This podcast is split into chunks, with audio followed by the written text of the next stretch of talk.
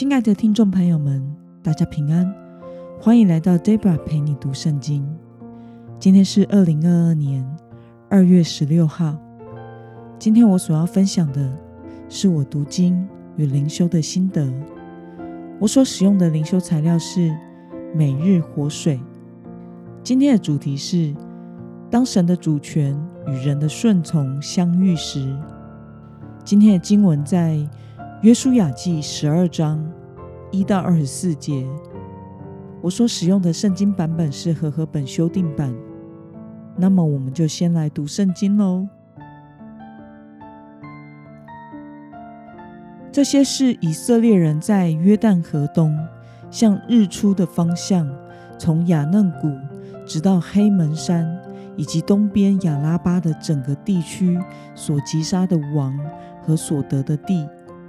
有住西什本的亚摩利王西宏，他统治的地从雅嫩谷边的亚罗尔起，包括谷中之城和激烈的一半，直到亚门人边界的亚伯河，以及从东边的亚拉巴，直到基尼列海，又向东通过伯耶斯莫的路，直到亚拉巴的海，就是沿海，再往南，直到毗斯加山。斜坡的山脚，又有巴山王二，他是利伐因人所剩下的，住在雅斯他路和以德来。他统治的地是黑门山、萨迦、巴山全地，直到基述人和马家人的边界，以及基列的一半，直到西什本王西宏的边界。这两个王。是耶和华的仆人摩西和以色列人所击杀的。耶和华的仆人摩西把他们的地赐给吕遍人、迦德人、马拿西半支派的人为业。这些是约书亚和以色列人在约旦河西所击杀的诸王。他们的地从黎巴嫩平原的巴利加德直上到希尔的哈拉山。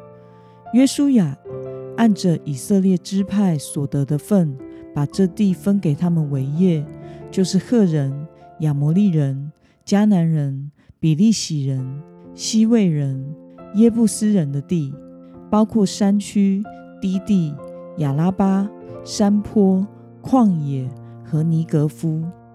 这些王是耶利哥王一人，靠近伯特利的爱城王一人。耶路撒冷王一人，耶莫王一人，拉吉王一人，伊基伦王一人，基色王一人，底壁王一人，基德王一人，荷尔玛王一人，亚拉德王一人，利拿王一人，亚杜兰王一人，马基大王一人，伯特利王一人。他普雅王一人，西弗王一人，亚佛王一人，拉沙伦王一人，马尔顿王一人，夏索王一人，申伦米伦王一人，亚萨王一人，他那王一人，米吉多王一人，基迪斯王一人。靠近加密的约念王一人，多尔山冈的多尔王一人，吉甲的戈印王一人，德萨王一人，共三十一个王。让我们来观察今天的经文内容。神使用谁来带领以色列人征服迦南地呢？我们从经文中的六到七节可以看到。以色列人还在摩西统治的时期，神使用摩西带领以色列人征服了约旦河以东的地区。而约书亚承接领导者职分后，神使用约书亚征服了约旦河以西的地区。那么，以色列人在约旦河西共击杀了几个王呢？我们从经文中的二十四节可以看到。以色列人在约旦河西一共击杀了三十一个王。那么今天的经文可以带给我们什么样的思考与默想呢？将以色列人所征服的王和土地这么详尽的记载下来的理由是什么呢？这些以色列人所征服的王与城镇被详细的记载下来，我想是要凸显神的应许完全成就。上帝带领以色列人征服迦南的实际土地范围，涵盖了整个迦南地的地区，并且借着回顾从摩西所领导的时代到约书亚所领导的时代。我们可以体会到神的信实与计划从未改变过。人世间的一切都会改变，但上帝的应许永不改变。那么，看到了从埃及到迦南一路带领以色列人的神，你有什么样的感受呢？我想，神在征服迦南这件事上做了很长时间的准备。神使用伟大的领导者摩西和约书亚，成就了人类难以想象的事情。出埃及就是一件极困难的事了，在没有水、没有食物的旷野生活，更是完全得依赖上帝恩典的供应。在没有船、没有器具的情况下，神以大能的神机带领了以色列人过红海和约旦河。